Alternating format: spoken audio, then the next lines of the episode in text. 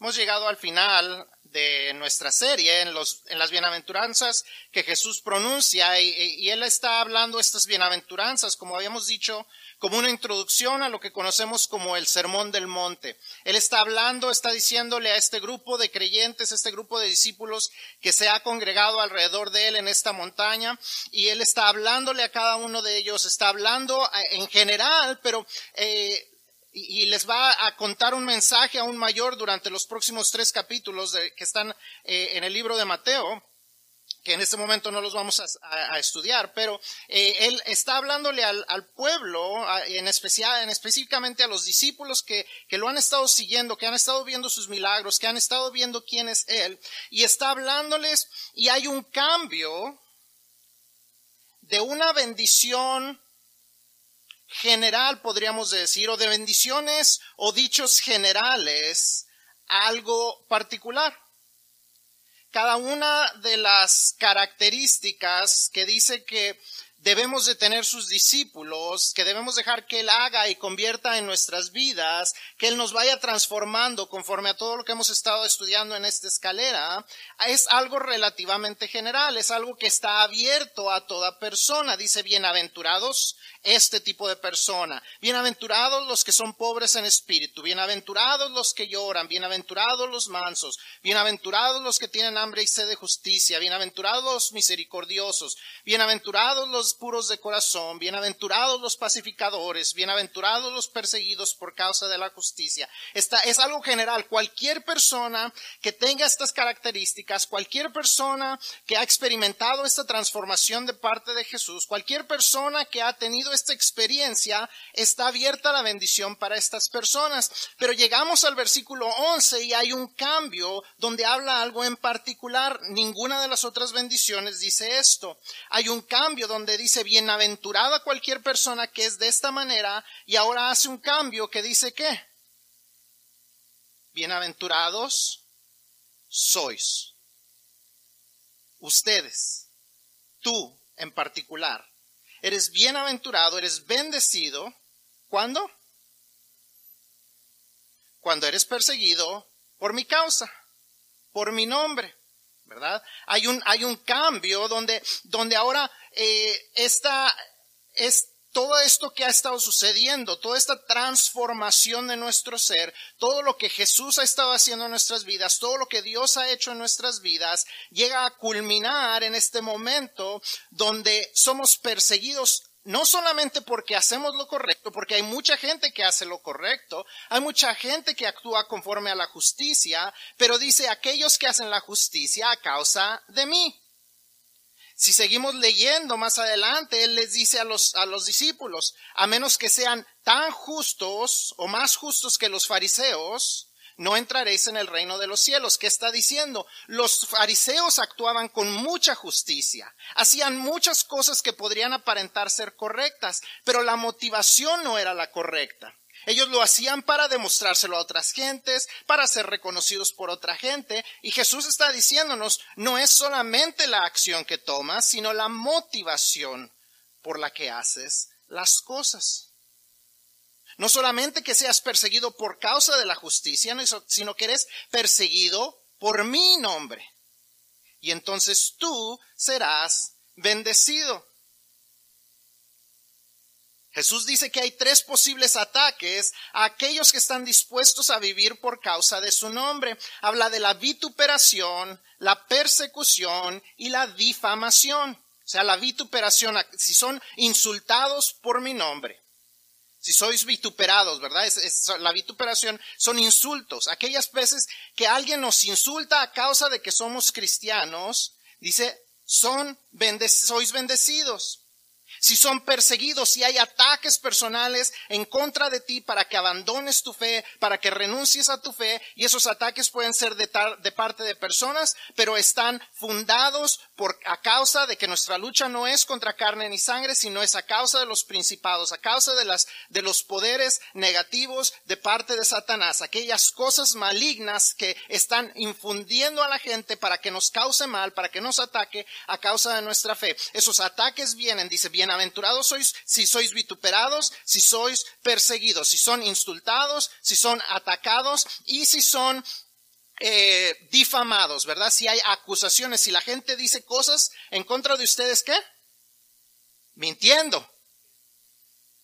Porque hay veces que dicen cosas malas de nosotros y son la verdad.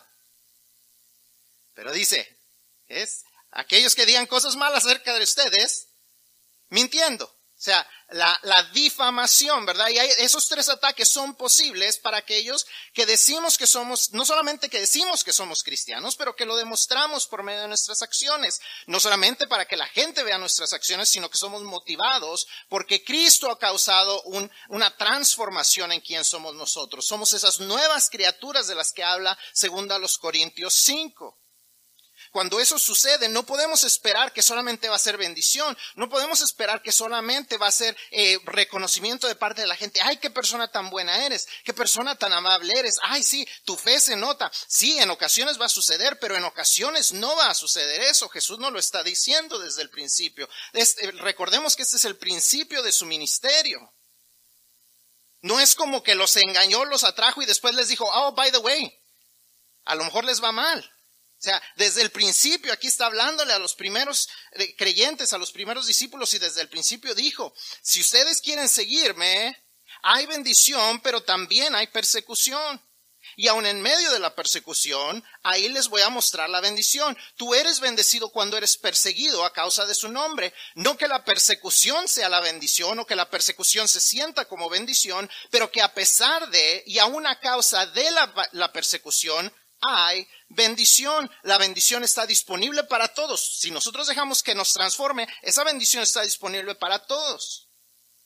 Pero es experimentada por los que están dispuestos a apropiarse de ella, a vivir en el nombre de Jesús. Dice, bienaventurados sois cuando tú permites, cuando tú subes la escalera, como quien dice, cuando tú dejas que Dios esté haciendo estas cosas en ti, no que las haces tú, porque tú no puedes hacer estas cosas por ti mismo, sino que dejas que Dios esté transformando no que, no lo que haces, sino quien tú eres, entonces verás la bendición tú. A pesar de las dificultades, a pesar de los ataques en contra de tu fe, tú te puedes apropiar de esas bendiciones. Hablamos de, ah, no me acuerdo si la semana pasada o la antepasada, pero hablábamos de un vale de viaje, ¿verdad? Alguien nos puede dar el vale de viaje, pero hasta que nosotros no lo tomemos, nos apropiemos de él y, y lo, lo, lo validemos, entonces no lo experimentaremos. La bendición está abierta a todo el que deja, el que deja que Dios haga estas cosas, pero si tú quieres ser bendecido, tienes que dejar que Él te transforme. Tienes que apropiarte de esa bendición. ¿Cómo nos apropiamos de esa bendición? Eso es lo que vamos a hablar esta semana. ¿Cómo nos apropiamos de la bendición? Y es lo que vamos a estar estudiando esta semana para concluir la serie en las bienaventuranzas. As we are talking about the blessings, the, all the beatitudes, as we close up today, we see that Jesus does this, this change from the general to the particular. From saying anyone who has these characteristics can be blessed to where he says, blessed are you. See, anyone can have these if we will let him transform us, if we will let him work in our lives, if he is the motivation for us to be poor in spirit, for us to mourn our sin, for us to be meek and understand who he is, for us to hunger and thirst for righteousness, therefore letting him uh, help us become merciful, pure of heart, and peacemakers. And even if we get through the persecution because we are acting in righteousness, anyone ha- can become that type of person if we are willing to let him transform us. But then this, this is from, from going from a general blessing that he's speaking to all these thousands of people that are sitting in front of him, these people that have been following him, these people that are just getting to know his power and who he is, and that he is the person who was sent by God, and that he may be that Messiah that they've been waiting for. He starts telling them not just in general the blessings, but he's talking about a particular blessing. and He says, blessed are you. None of the other blessings are directly spoken to us except for this one, not because we can't have the other ones, but because when we're willing to let Him transform every area of our lives, then the blessing is ours for the taking. Now, He doesn't say that the blessing is going to be easy, Because he tells us from the very beginning, he does no baiting and switching. See, a lot of times we, we, when we're sharing the gospel with people, we have almost this bait and switch tactic where we tell people, oh, Jesus is going to transform your life. He's going to bless you. He, everything is going to be a lot better. And Jesus never used this tactic. From the very beginning, this is the beginning of his ministry. This is one of his first public speaking times. He says from the very beginning, look, you will be persecuted because of my name you will have a difficult time. He talks about vituperation, persecution, and defamation. What does that mean? He talks about being insulted. He talks about being attacked personally because of our faith. He talks about being accused falsely. And he says, in the midst of that, not because of that, that's not the blessing, but in spite of that, and even through that, you will, you will be blessed. Blessed are you. Now, how do we take ownership of that blessing? How do we make it ours? Because we all want to be blessed, but it's going to take some work. It's going to take some, uh, some action from us.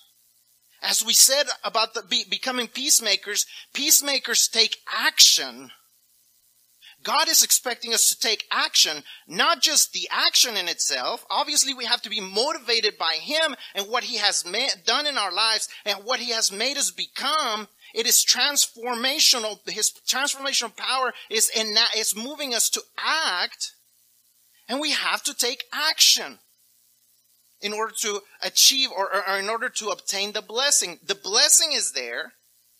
We don't earn the blessing. He has given us the blessing, but we have to take a hold of it. The blessing is right there. He has already done everything for the blessing. He's already doing everything that we need to become that kind of person. He's the one that allows us to become and empowers us to become that kind of person. But if we're going to become that person, we also have to take some action ourselves. Remember, as I said, this is the introduction to the rest of the Sermon of the Mount. This, the, the Beatitudes are not separated from the rest of the Sermon of the Mount. This is the introduction. That's why we're jumping into outside of those blessings and, and, and where he's talking about being the salt of the earth and the, and the light of the world. Because it's still a continuous message. If we are going to take ownership of the blessing that God has for us, it takes some action. It's not just about the feeling. It's not just about the being here at church. It's about taking some action to enjoy the blessing that He has already offered to you. Blessed are you. You already have the blessed, the blessing assured, but you have to take action to take a hold of it. Now, how do we do that? That's the last thing we're going to study in this, uh, in this series. Número uno, ¿cómo nos apropiamos de la bendición? ¿Cómo nos hacemos de esa bendición que Cristo ya nos está ofreciendo? Esa bendición que Él ya nos ha puesto eh, disponible a nosotros. Número uno, nos apropiamos de la bendición sabiendo que tenemos una recompensa grande a futuro. Tenemos una recompensa grande a futuro. Una de las bendiciones, hablábamos la semana pasada, es que eh, tenemos una perspectiva que no termina aquí y ahora, sino que va hasta el allá y el entonces. ¿Entendemos lo que la diferencia entre el aquí y el ahora y el allá y el entonces? El aquí y el ahora es lo que estamos viviendo, lo que vemos, lo que, lo que sentimos, lo que nos está sucediendo en nuestras circunstancias actuales. El allá y el entonces es lo que Dios va a continuar haciendo hasta que Él termine la obra en nosotros, en nuestra vida y en este mundo y donde podamos disfrutar la eternidad con Él en el cielo. Nuestra vida no se termina en el aquí y ahora. A veces en eso estamos enfocados. Tenemos un programa de televisión que hasta así se llama, aquí y ahora. Pero aquí y ahora no lo es todo. Tenemos que pensar que también hay un allá y entonces. Este mundo se quiere preocupar solamente por el aquí y el ahora. Pero Dios nos promete un allá y un entonces. No podemos vivir solamente enfocados en el allá y en el entonces, y ahorita vamos a hablar de eso, pero el allá y el entonces es importante. Tenemos un, extiende nuestra perspectiva de la vida. Nuestra situación actual, recordemos que es temporal, pero tenemos esperanza en el futuro. No importa lo que estemos pasando, podemos pensar en la peor tragedia Usted mencióneme cualquier tragedia, la peor tragedia que usted puede estar pasando o que le está sucediendo a alguien y yo le puedo asegurar que es una tragedia temporal. No importa lo que esté usted pasando, es una tragedia temporal. Es que mi, mi, familiar tiene cáncer. Es una tragedia temporal. Porque eventualmente, si el cáncer hace lo que quiere hacer, ese cáncer se va a terminar con esa persona. Si usted me dice que estoy teniendo problemas matrimoniales, esa es una tragedia temporal. Porque uno de los dos, ¿qué, dice? Hasta que la muerte no se pare, uno de los dos eventualmente se va a morir. Puede usted pensar en cualquier tragedia, un, problema familiar, problemas entre padres e hijos, y es un problema temporal.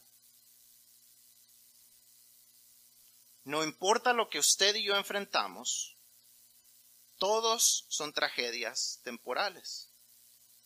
No nos podemos enfocar solamente en el aquí y el ahora. No le digo que no se sienta mal. No le digo que no le causa dolor. A mí me causa dolor las situaciones difíciles, las cosas complicadas que son parte de la familia. A veces decimos, no, cuando entres por esa puerta, deja tus problemas allá. A veces que no se puede hacer eso. Yo lo entiendo completamente. Yo he venido y yo vengo a ver, y hoy vengo con eso. Pero ¿sabe qué? La situación es temporal. La gente que se suicida es porque ha perdido su perspectiva del futuro. No hay esperanza. Su futuro es inexistente o desesperante. No quieren llegar a un futuro, no ven un futuro más adelante, así es que todo se necesita terminar aquí, en este momento. Pero cuando nosotros sabemos que tenemos un futuro, cuando tenemos la seguridad de que nuestro futuro no solamente está seguro, sino que es bueno, que es una bendición, podemos continuar adelante. Podemos seguir adelante fortalecidos porque tenemos un grande galardón, dice Jesús. Nuestra, nuestra perspectiva, y, esto es importante porque nuestra perspectiva del futuro, y si está llenando su boletín, estamos llenando los, los espacios en blanco, nuestra perspectiva del futuro nos afecta en el presente. Nuestra perspectiva del futuro nos afecta en el presente. Si usted no puede pensar en el futuro, tomará malas decisiones en el presente. Si usted no puede asegurar su futuro, será una persona indecisa en el presente. Será una persona temerosa en el presente. Pero cuando tenemos seguridad en el futuro, nuestras decisiones son mejores. Cuando sabemos que hay un propósito para nuestra estadía aquí y que tenemos un futuro de bendición allá, sin importar las circunstancias, podemos salir adelante.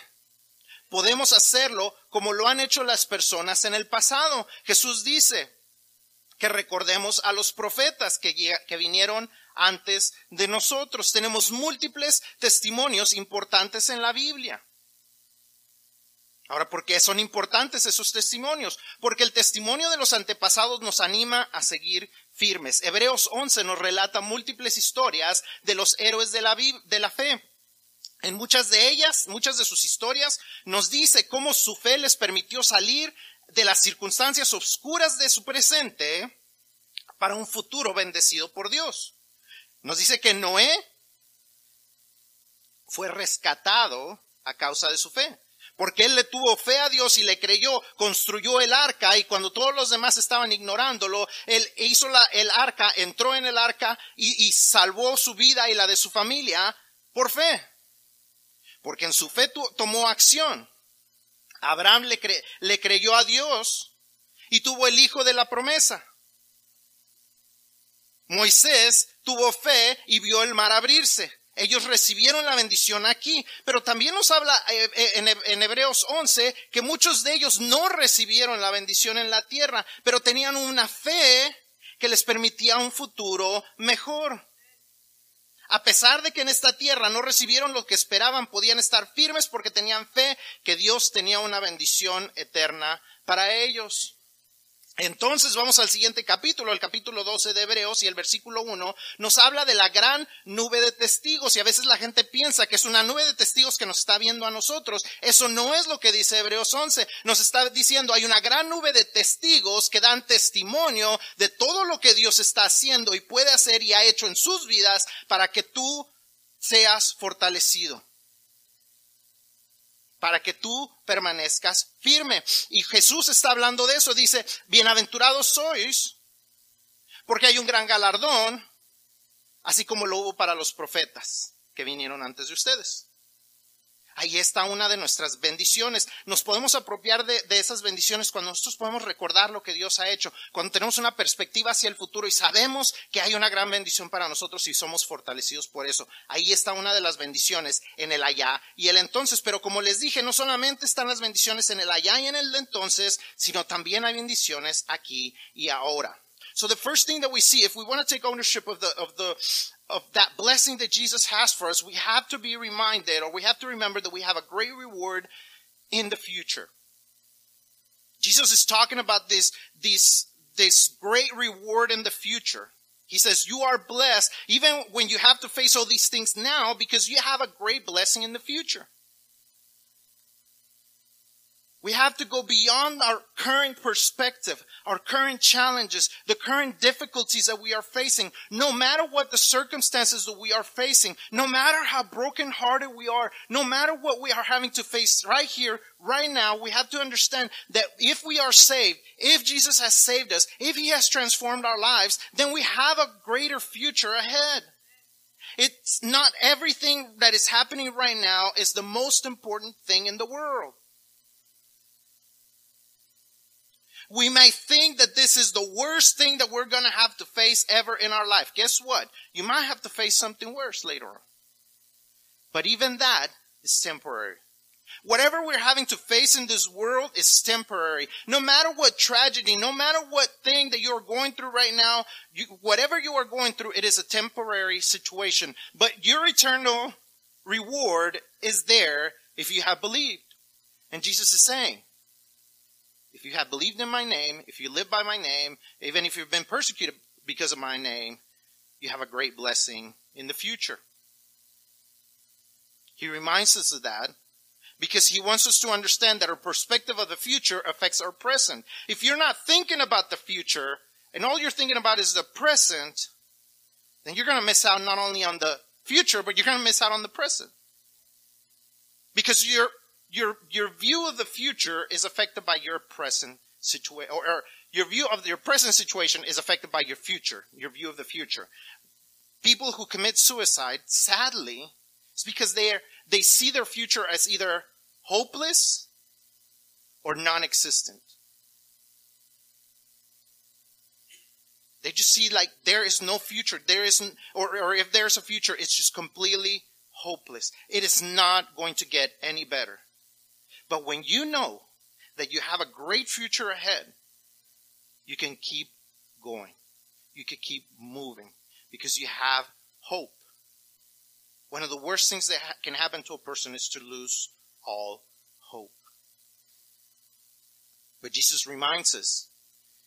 He says, look, I've done it. God has done it for so many people in the past Remember what he has done for people in the past so you understand what he can do for your future. If you go to the book of Hebrews 11, you can see all the blessings that he had given to people because of their faith. Because of their faith, people saw the great blessings. Even though they were going through dark times, even though they were going through tragedies, they could see the great blessings that God had for them. And some of them experienced them on this earth, and some of them had to wait until they were in heaven. But, but God tells us that we can trust our faith because he has a great blessing in store for us. And that's what Jesus is saying. The testimony of those who come before us helps us or encourages us to stand firm.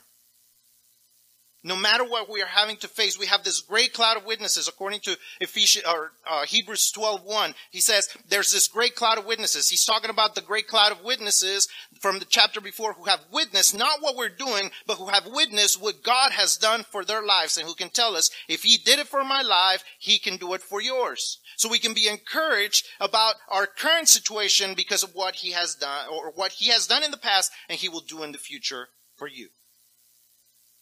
So we we have a great blessing. We have a great reward in the future. But that's not the only blessing because obviously we don't only want to enjoy the, the blessings in the future, but we want some blessings in the present. And that's what he continues to talk about as he enters the rest of his message. And he tells us that we are blessed because we know we can be blessed. We can obtain the blessing knowing that we are the salt of the earth. Nos apropiamos de la bendición que Dios tiene para nosotros sabiendo que somos la sal de la tierra. Esa es una bendición. Dios nos ha salvado y dado una razón de vivir. Dice un canto, razón de vivir, me diste cuando ya no tenía. Ya no vagamos en este mundo sin rumbo. Hay un propósito a nuestra vida, hay propósitos para nuestra vida, y uno de esos propósitos, nos dice Jesús, es que seamos la sal de la tierra. ¿Qué significa eso? Que somos sal para traer el sabor de Dios a las vidas de las personas. Yo no sé cuántos de ustedes, pero yo conozco algunos que se sientan a la mesa, les sirven la comida, sin probar el primer bocado, toman el salero y le echan sal. ¿Por qué? Porque para ellos esa sal mejora el sabor.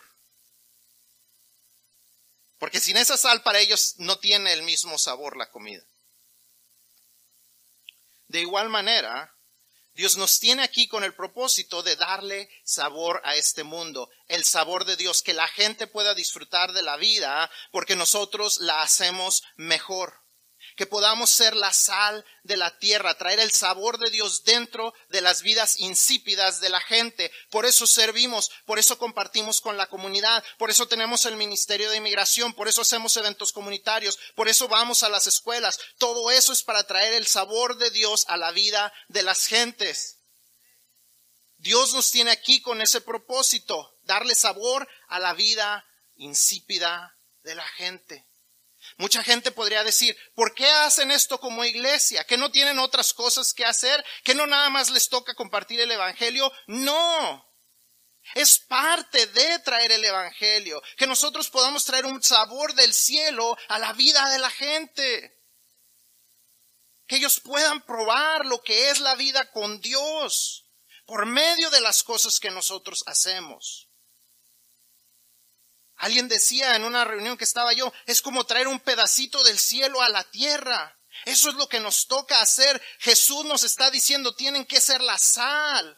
La sal no solamente sirve para darle sabor, también servía en esos tiempos para la preservación. También somos, eh, eh, ayudamos nosotros siendo la sal en la preservación de la humanidad. La sal en ese tiempo se usaba para preservar la carne, la fruta, la comida, secándola porque no tenían refrigeradores y usaban la sal para la preservación y que los alimentos no se echaran a perder tan rápido. Nosotros estamos aquí para preservar al mundo. Tenemos la oportunidad de ayudar que este mundo no se destruya. Sí, tenemos que ayudar y, ayudar y darle sabor a su vida en el presente, pero sobre todas las cosas tenemos que traerles la, preservación de su futuro, la preservación de su eternidad. Cuando nosotros les compartimos el Evangelio a la gente, cuando les decimos quién es Cristo, cuando les compartimos y, la, y el Espíritu Santo puede hacer la obra en ellos y ellos son transformados, así como un día nosotros fuimos transformados. Tenemos la oportunidad de ayudar que este mundo no se destruya, que la gente no se vaya al infierno, que la gente sea preservada del castigo eterno. Esa es una gran bendición, lo debemos de ver como una gran bendición, poder participar con Dios en la salvación de la gente. Esa es una bendición y por eso debemos tener cuidado. Y Jesús nos dice de que debemos tener cuidado con perder el sabor.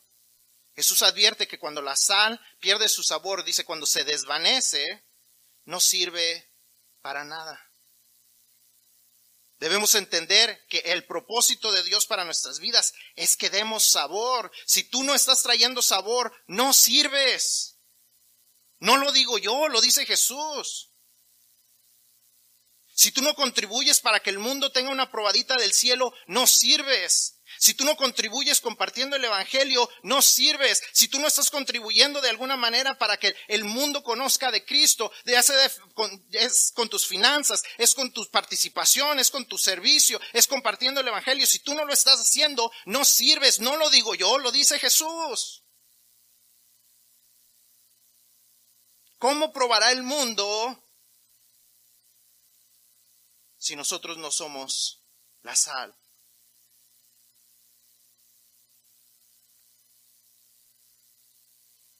Dios ha provisto lo necesario para su iglesia por medio de su iglesia. Y cuando nosotros no participamos activamente, estamos robándole a Dios. Porque Él ya lo, ya lo dio, ya nos dio los talentos, ya nos dio el tiempo, ya nos dio los tesoros. Y si nosotros no participamos activamente, estamos robando lo que Dios ya dio. Cada vez que fallamos en nuestro compromiso con Dios de rendirle todo nuestro tiempo, nuestro talento y nuestros tesoros, estamos perdiendo el sabor y dejamos de servir. No podemos ser sal así.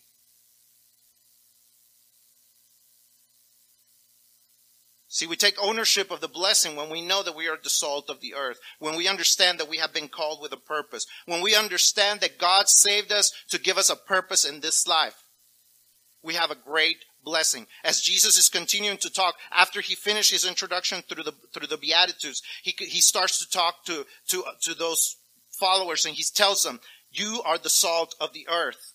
Now, what does that mean? Number one is that we are to bring the flavor of God into this world.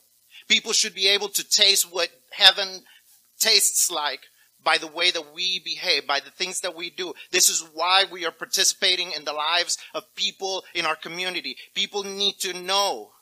This is why we give offerings. This is why we send gifts to kids all around the world. This is why we do what we do because we want to make sure that the flavor of God goes throughout the world. It, it, goes throughout the world through our immigration office. It goes throughout the world whenever we do things at the school. And some of those things we get to share the gospel out loud and some of them we don't. But we're allowing people to taste heaven on earth through what we do because we are the salt of the earth. Not only that, but we also help to preserve humanity. Salt was used not only to give flavor, but it also was used to preserve.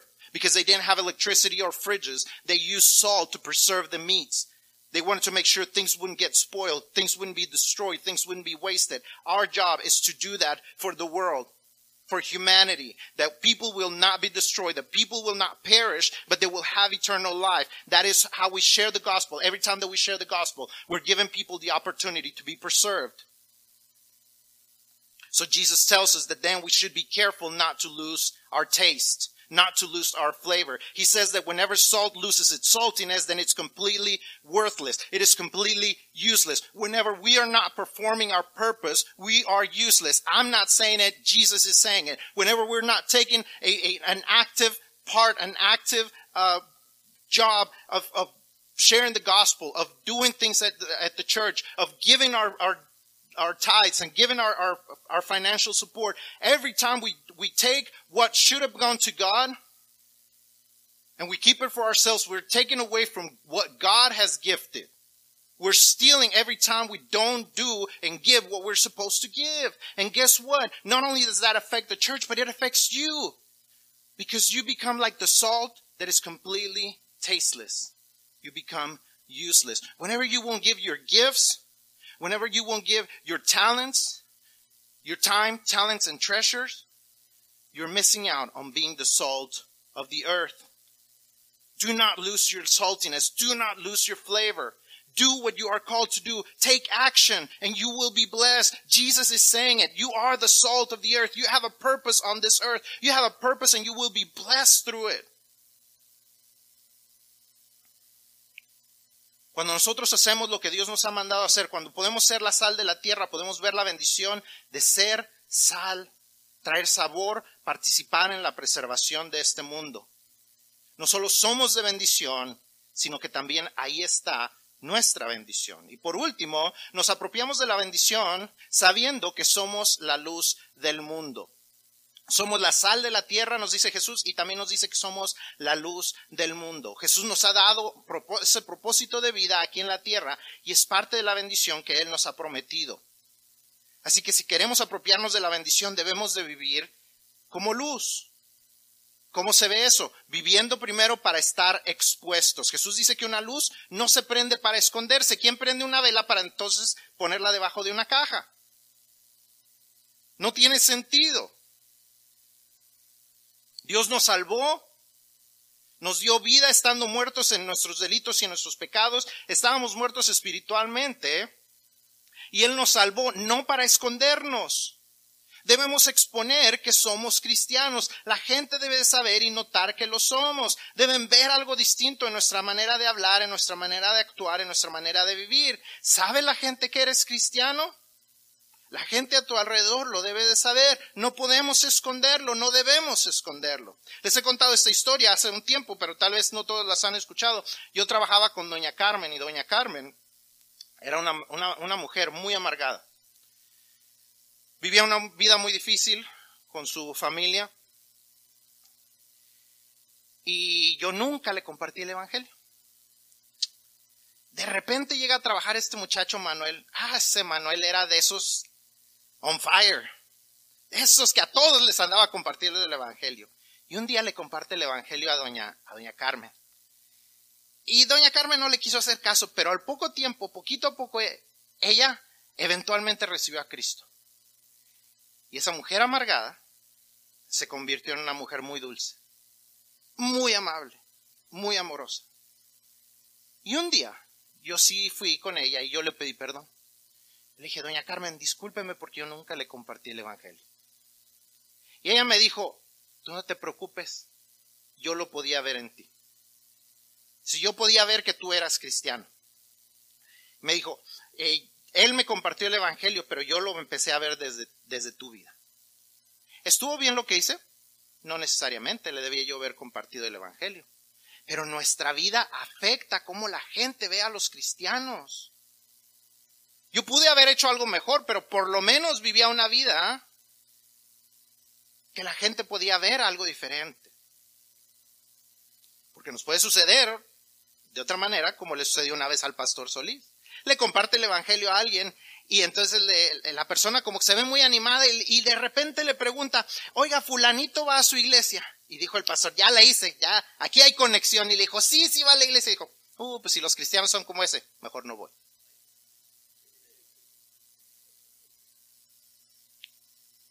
Tenemos que ser luz. Tenemos que estar expuestos y demostrar una vida cristiana. Debemos de vivir para alumbrar a los que están a nuestro alrededor. Jesús dijo que la luz sirve para alumbrar a todos los que están en la casa, a todos los que están alrededor de la luz. Eh, hace algunos meses, yo no sé cuántos manejan de repente aquí por la noche, y las luces no estaban funcionando, las luces de la ciudad. ¿Y sabe cuál, y, la cuadra de allá estaba oscura, la cuadra delante de la escuela estaba oscura.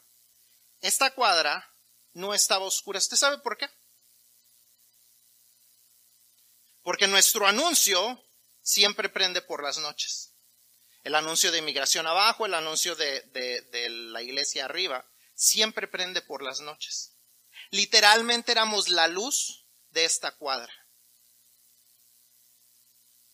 Por meses, la única luz que había en estas tres, tres o cuatro cuadras era la luz de aquí. Así debemos de ser. En medio de un mundo de oscuridad debemos de ser la luz. En, en medio de un mundo de, inseguridad debemos de ser la luz que trae seguridad a la gente.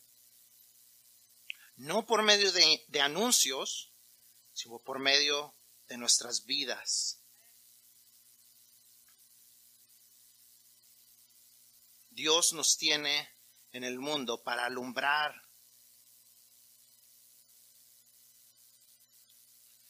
Si usted tiene una vela prendida y alguien tiene una vela apagada, ¿usted le niega a compartirle su llama porque ahí se le vaya a acabar la de usted? ¿Pierde algo usted en compartir la flama? No, pero le ayuda a alguien más a estar iluminado. no perdemos nada con compartir nuestra luz. Es parte de nuestra naturaleza o debe ser parte de nuestra naturaleza porque nosotros vivimos para apuntar al mundo hacia Dios. Jesús dice que las cosas buenas que hacemos no son para que nos reconozca la gente, sino para apuntarlos hacia Dios y que ellos lo puedan conocer y glorificar. El día que llegues al cielo y puedas ver a los que pudiste alcanzar, ahí verás una gran bendición. Pero ¿qué tal si no hay nadie ahí gracias a ti? Tú te salvaste y de ahí no, no, no hiciste nada para que otros conocieran a Cristo. Qué triste será que nadie pueda decir, gracias porque hiciste esto, porque tú, hiciste X y por eso estoy aquí. Qué triste que nadie pueda decir eso en el cielo. No vamos a perder la salvación. Yo le, yo le puedo decir eso porque no, no nos ganamos la salvación por lo que hacemos. Pero qué triste que nadie más se salve por lo que nosotros hicimos, porque fuimos una luz escondida. No perderás tu salvación, pero te perderás de una gran bendición. Nuestras acciones deben de apuntar a la gente y a veces no lo vamos a ver o a veces lo veremos años después. Esta, esta mañana me estaba yo recordando, no sé cuántos de, de ustedes estaban aquí, ya esto tiene quizás 10 años, un, un hombre comenzó a venir aquí a la iglesia. Estaba luchando con adicciones, estaba luchando con, eh, no tenía dónde vivir. Y, y, este, este varón Jason, si ustedes no se acuerdan de él, Jason, hombre grandote, de repente le ayudábamos con dinero, nosotros, Abigail y yo, de repente le damos ride. Y de repente él se desapareció y yo dije, ay, pues pobrecito. ¿Quién sabe qué va a ser de su vida? Un domingo, por la tarde, cuando teníamos estudios por la tarde, de repente alguien me viene y me busca y dice, te está buscando un hombre. ¿Eh? Ya habían pasado muchos años, que esto quizás eran unos, hace unos tres años, tres o cuatro años. Eh, y voy y lo veo y dije, híjole. Dije, ¿para qué más me va a buscar después de muchos años? A lo mejor me va a pedir dinero. Qué feo yo, qué, qué mal pensado. Y le digo, ¿cómo estás? Me dice, nada más vine a darte las gracias. Dice, luché mi situación y todo, dice, pero ahora finalmente estoy libre de mis adicciones. Estoy liderando un ministerio, un ministerio de hombres. Estoy tratando de ayudar a otra gente. Mi vida es completamente distinta y nada más vine hoy para darte las gracias. No es lo que yo hice, obviamente no es lo que yo hice. Simplemente fue dar luz que él pudiera glorificar a Dios. Y su vida ahora glorifica a Dios. Estaba yo viendo la página porque tiene una página de Facebook. Van a tener un, un, uh, evento de una carrera en, ahora en septiembre. Van a tener una carrera para ayudar a los, a los veteranos que, que están sin hogar a los veteranos de guerra que están sin hogar. E, es, es, una vida transformada verdaderamente. Su vida glorifica a Dios. Él, está haciendo luz también. Cuando y, y yo no perdí nada en ser luz. Y cuando nosotros somos luz no perdemos nada y ganamos la bendición de poder ver vidas transformadas. Pero tenemos que ser esa luz, tenemos que estar dispuestos a invertir nuestras vidas en el reino de Dios. See, we take ownership of the blessing when we understand that we have a, a future. And when that future affects our present, and when we can be the salt of the earth and the light of the world. A light that is not hidden, but a light that is exposed. Yet that people can see your life, that people can see what, what God has done in your life, how He has transformed you, how you live a different life from everybody else around you. When we can be an exposed light, a, light that is pointing people towards Jesus, a life that is, that is being a light to those around you. A few months back, whenever we would drive through here at night, the, none of the streetlights were working, but guess what? Our block of the streets, there was three or four blocks that were dark at night, except for this one. Why? Because our signs were on, and those were bringing light to the street. Those were bringing safety to our, to our block. And in the same way, we need to bring as a church, as people, light into people's lives, bring safety, bring security to people's lives through the way that we live and leading them to Christ, pointing them towards Christ, just like Jesus said, that when people see our good works, it's not so that they will recognize us, but so that they will glorify our Father. And people can see those transformed lives and their lives can be transformed as well. But we need to invest in the kingdom. We need to invest our lives, our beings, everything that we are and everything that we have and everything that we do needs to be invested, needs to be pointing people towards the light that is Jesus Christ. If you want to enjoy blessings in your lives, you gotta take action. You're missing out if you're not taking action. Si quieres disfrutar la bendición en tu vida, tienes que tomar acción. La bendición ya está ahí, Jesús ya la prometió, pero tú tienes que tomar acción, no te pierdas quedándote donde estás. Dios te ofrece la bendición para tu vida. Jesús te dice que tú eres bienaventurado si estás dispuesto a ver tu recompensa a futuro por fe, a ser sal de la tierra, trayendo sal, sabor a las, a las vidas de la gente a tu alrededor y a ser la luz del mundo, alumbrando a las personas que viven en tinieblas y apuntándolas hacia el Dios que quiere transformar sus vidas. La bendición para ti está ahí. Pero tú tienes que tomar acción, tienes que actuar para recibirla, tienes que comprometerte con Dios, entregarle todo tu ser a Él para que Él use tu tiempo, tus talentos y tus tesoros, que en realidad ni siquiera son tuyos, son de Él. Y que puedas experimentar la bendición que Jesús ha prometido y que te ofrece hoy. God is offering you His blessings. Jesus says, you are blessed if you are willing to understand that you have a greater reward in the future, if you understand that you need to be the salt of the earth, bringing flavor into the lives of those around you, being the light of the world by bringing light in, in a dark world to people who are living in darkness and pointing them towards the God who wants to transform their lives, that blessing is there for you. It is yours for the taking, but you have to take it. You have to take action to receive it. You have to commit yourself with God and you have to commit everything that you are, everything that you have, everything that you do. You have to give Him your time, your talent, and your treasures, which aren't even yours to begin with. They are His and that He's letting you use them. And then you will experience the blessing that Jesus is promising. And every promise He makes is true.